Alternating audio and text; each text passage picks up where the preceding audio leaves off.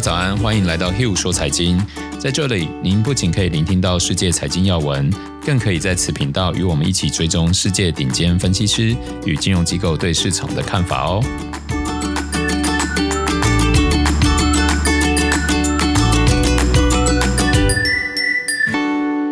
大家好，我是 Hill，欢迎来到 Hill 说财经。大家好，我是 Sarah。那今天我们一样会先带大家来看一下一周市场的回顾。然后接着带大家看一下一些金融机构的分析师的时间，然后跟大家分享一些时事，以及我们看到不错的债券跟选择权，最后用新闻的摘要当做总结。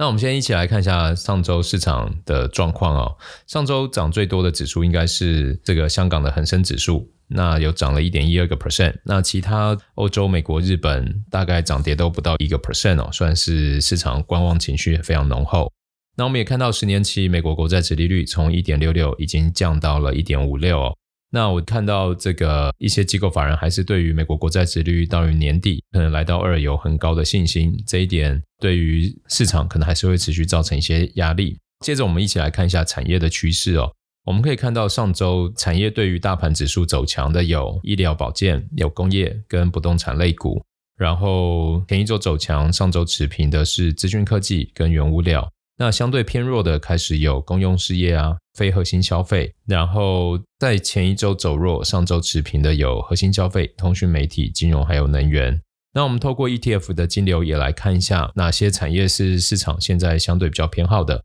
ETF 金流持续增加的有原物料、非核心消费、公用还有核心消费。那金流开始由负转正的有不动产，然后金流正在持续减少的有资讯科技、医疗保健、金融以及能源。那由这个正转负的是公用事业，还有通讯媒体。那我觉得金流是大家很好看这个市场情绪的哦。所以，假如说你有一些持股跟这个金流是相对比较冲突的话，大家可以放在心上，看是不是要做一些调整。那我们再一起看一下产业趋势以及 ETF 金流是属于同步的有哪些哦？同步走强的有工业跟不动产这两个产业哦。那同步走弱的则有公用事业，那公用事业的类股算相对最弱了哈。那我们接着来看一下就是 COVID-19 的状况。那我们可以看到，其实全球的 COVID-19 数字在过去几周是持续增加，里面最为严重的是属于印度，再来是日本以及泰国。那巴西的确诊在三月底四月初来到一个高峰，那这几天算是有开始出现放缓。那加拿大在四月初的时候也来到另外一个峰值，那这几天是持平。那最严重的印度生长的速度是远超过去年哦。然后在去年年底比较惨的英国，今年第一季看到的数字都控制得非常好，每日的确诊大概是一千七百人左右。那目前全球每日确诊的病例差不多会是六十八万人，还是没有压抑下来，大家出门还是要注意哦。那接着我们来看一下台湾跟上证指数融资余额量，台股的现在融资余额量是过去五年的新高哦。那陆股的话，融资余额量也是在过去五年新高。好，这个融资余额量也呼应之前提到的全球都在进入高杠杆的时代嘛。接着我们就一起进入到分析师时间。上周这个拜登上调资本利得税可能带来的影响会是什么？那上周是传出了一个讯息，就是拜登可能提议要。提高富人的资本利得税，那对于收入高于一百万美元的国民，他们缴的税率原本是二十 percent，然后可能要上调到四十 percent。这个消息一公布，标普的指数就大跌了一个 percent。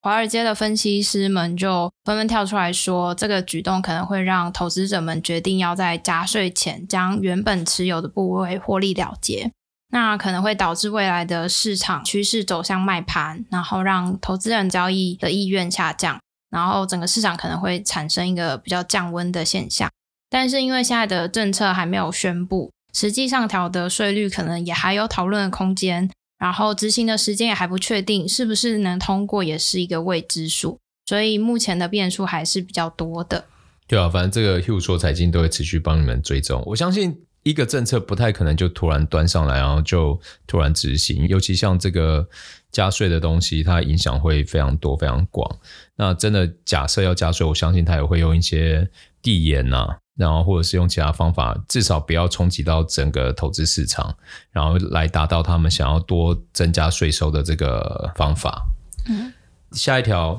高盛预计美国经济复苏，美国国债殖利率将回升哦。那高盛来看，目前的殖利率比疫情爆发前五年的平均水平还要低四十到五十个基点，而且当时投资者对于长期经济成长是抱着悲观的态度。而如今美国的经济其实正进入强劲复苏的第二季，因此美国长期国债的实际殖利率应该至少要回升到疫情前的水平，也就是至少再回升四十个基点，那就有可能会从刚刚讲到的一点五五来到一点九五左右。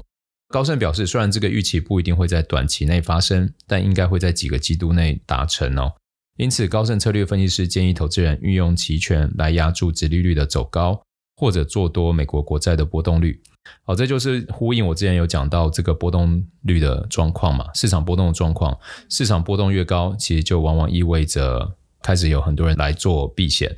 好，它的波动度成本才会变高，那那时候出现修正的几率就会变高。假如市场波动一直在变缓，就意味着大家在做避险的需求是很低，所以成本就很低，那时候的市场现象都是多头的走势。再来是摩根大通的策略师认为，随着债券的殖利率攀升，通货应该会再持续膨胀。那经济重启的主题应该会慢慢的恢复，股市的买盘可能会从成长股跟防御股转出，预计在春末夏初的走势会加快。比较看好的有能源、金融、材料、工业、小型股。然后贝塔股以及其他可能会从经济解封和通膨主题中受益的股票。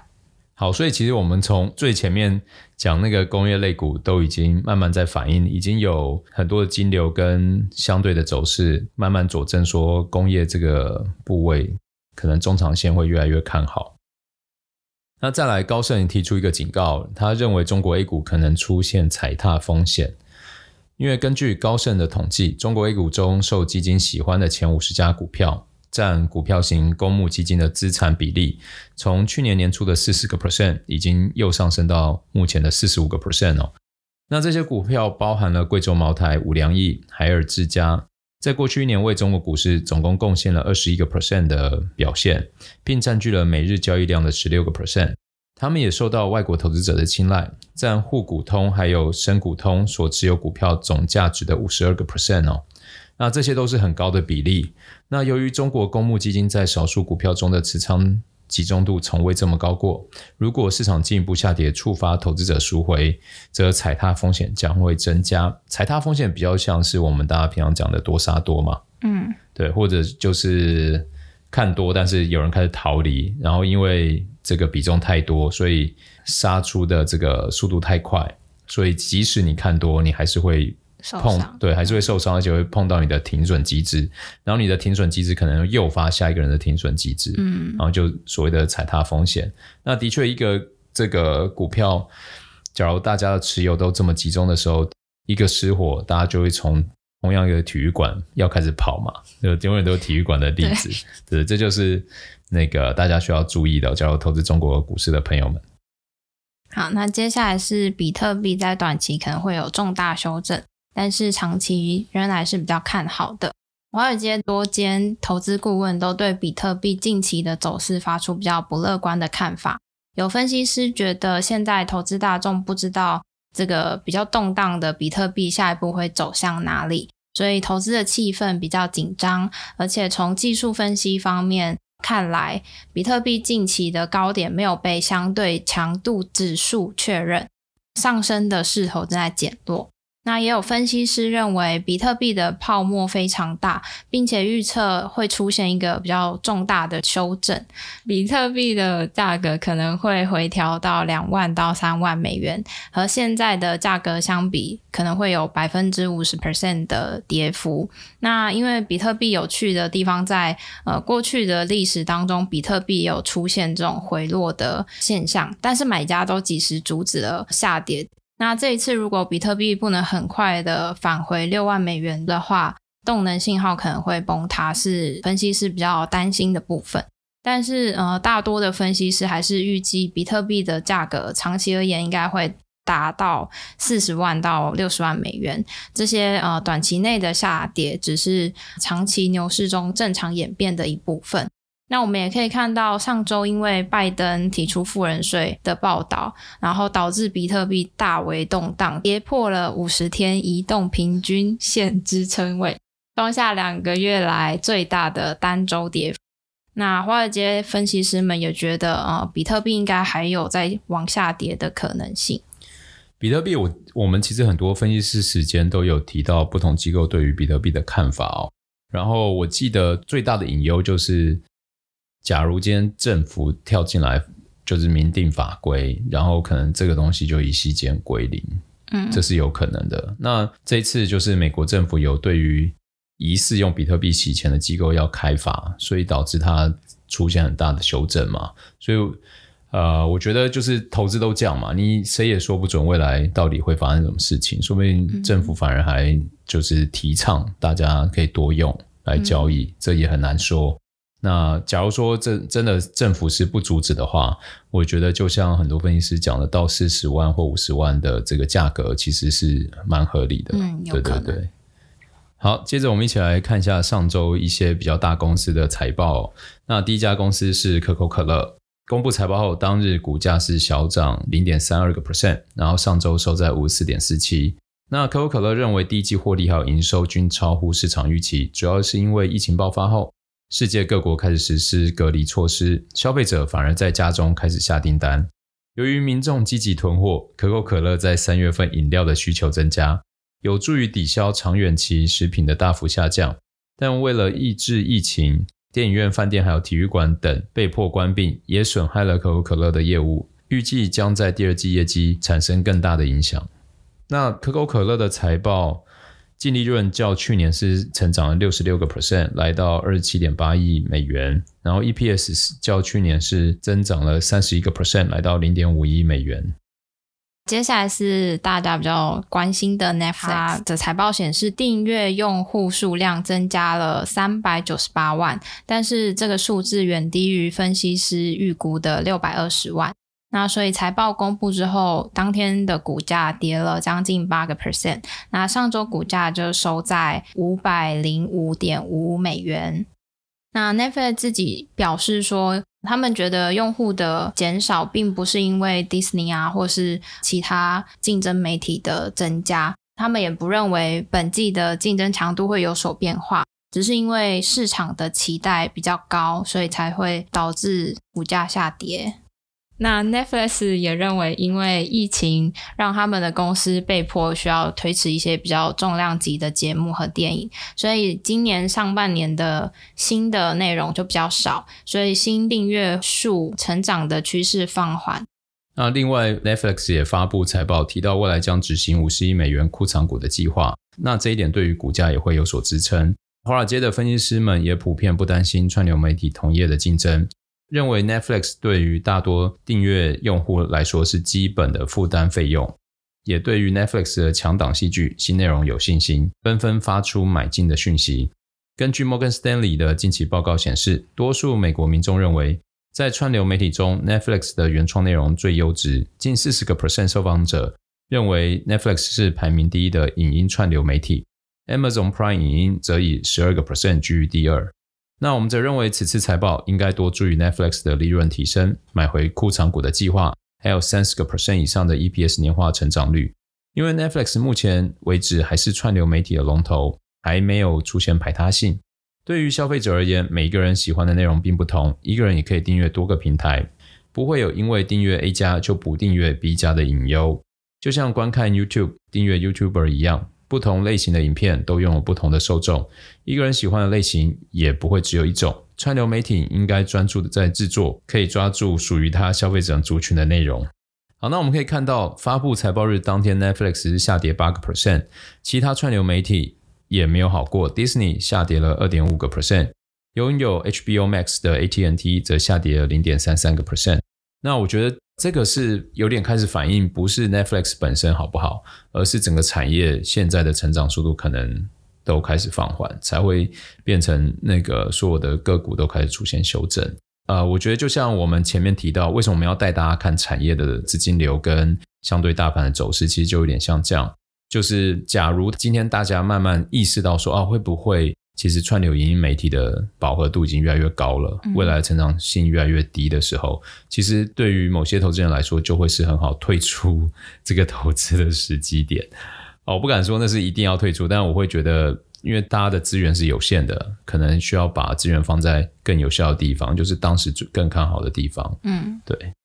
那接下来看到交生的财报，交生上周公布财报之后，当周股价涨了二点六个 percent，上周股价则收在一百六十五点五二美元。那大家比较关注的招生疫苗，因为注射之后会产生凝血的问题而遭到停用的部分，招生自己认为，现在就决定是不是影响到六月提供美国一亿个疫苗，还有全球十万剂疫苗的承诺还比较早。但是可以从招生的财报知道，他们呃疫苗的这个部分初步的销售额为一亿美元。那华尔街分析师认为，招生的财报整体的状况显示还蛮稳定的。那在处方药、还有医疗设备、还有诊断产品方面，在 COVID-19 结束之后，应该都会有比较好的成长跟表现。所以他们将十二个月的目标股价从一百七十美元上调至一百七十七美元。那我们认为，招生的整体状况良好，不论是刚刚提到的处方药或是医疗设备的部分，应该都会有增加的趋势。不过，还是需要关注招生疫苗后续的消息。虽然目前欧洲的药品管理局判定凝血的风险比较小，只把它列入罕见的副作用之一，但是疫苗的任何消息都还是有可能影响到招生的走势。那上周它收在一六五嘛，假如照分析师未来预期，十二个月有可能来到一七七，那这就有接近八个 percent，八到九个 percent 的空间。嗯，假如听众是稳定投资人的话，我觉得交生可能会是一个不错的机会。嗯，对啊。那假如说你也不知道到底哪时候是买点，其实也可以透过 sell put 去设定嘛。比如说像一六五，你可以设个，比如说一百五或一百六，应该也都会有不错的收益。嗯，好，那接下来换宝桥 P&G。那 P&G 它第一季营收是一百八十亿美元，较去年同期增长五个 percent，净利润是三十二点五亿美元，然后较去年同期增长十个 percent，EPS 是来到一点二六，那较去年同期是增长十二点五个 percent 哦。当日它股价是上涨零点三八个 percent，那上周股价则收在一百三十三点九四美元。那值得大家关注的是，宝桥将在二零二一年回购约一百一十亿美元的普通股。然后，另外公司已经开始在美国上调婴儿护理、女性护理还有成人护理等产品的价格，以抵消商品成本上涨的影响。除了宝乔以外，可口可乐也有公布商品涨价的计划，主要都是因为商品生产成本不断上涨。那宝乔和可口可乐分别是日用品的龙头以及食品的龙头，两者带动宣布涨价，也可能联动至下游，导致消费者的商品涨价。这时候我们就要联想到未来的物价指数也可能会逐步上涨。最后有可能会带动整个通货膨胀，再来就会出现股市的修正哦。外汇交易机构 o n d a 分析师就认为，当消费巨头集体涨价时，就很有可能导致美联储最终放弃对通膨保持中立的立场。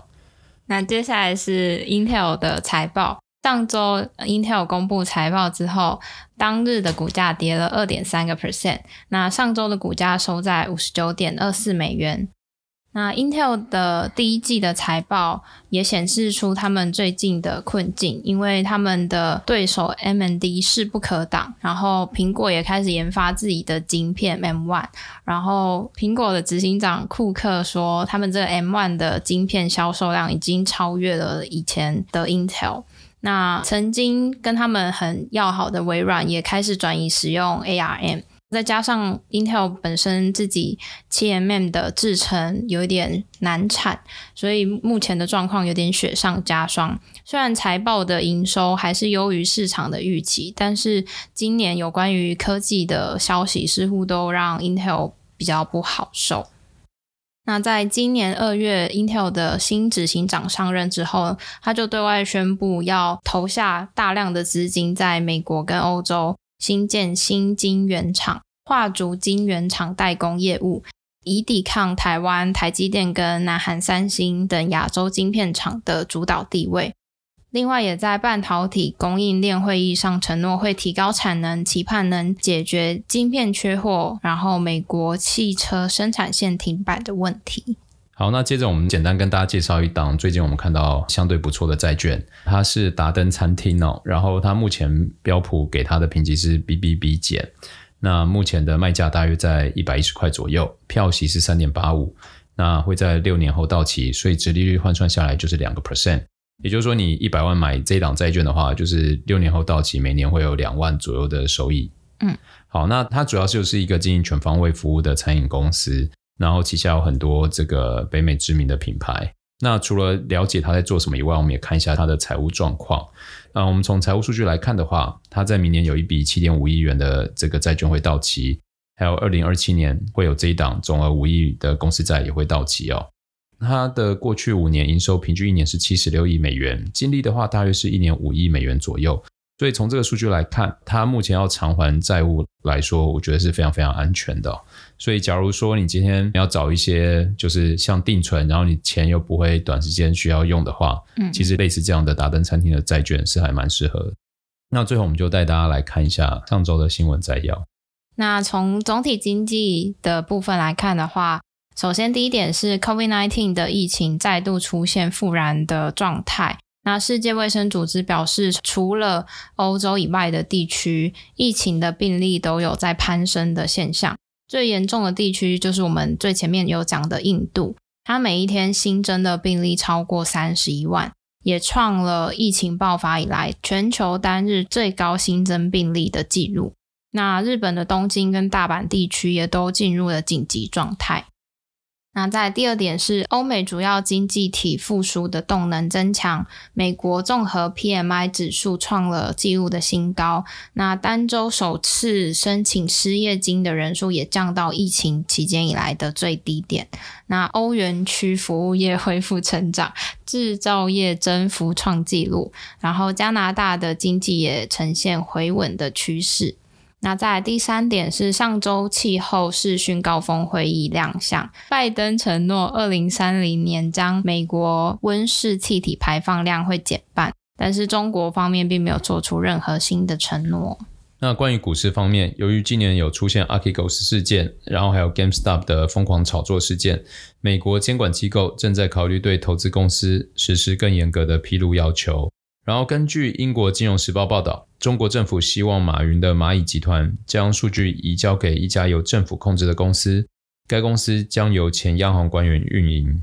那在汇率的部分，第一个是人民币的价值现在已经被高估，最终可能会推升全球的通货膨胀。摩根大通的指数分析显示，按照实际有效汇率计算，人民币现在在全球三十二种主要货币当中被高估的程度是最严重的。那再来第二个是台币对美元近期强升的态势，加上出口商接近月底倾向抛汇，让扣关二十八元整数关卡几率大增。那最后是债券方面，美国大行趁着强劲的业绩以及利率上升，将大举发债。发行更多低息债券，中国的绿色债券将采用最新标准，准备与国际标准接轨，有助于吸引更多国际投资者。那以上就是这一周的 Hugh 说财经。然后，呃，因为这是全新的一季嘛，我们也正在摸索到底该怎么样准备，对听众来说更有价值的内容。嗯，所以有什么想法、疑问跟呃好意见，呃，请写信给我们，让我们可以做得更好，为你们提供更多的价值。那我们就下周见喽，拜拜。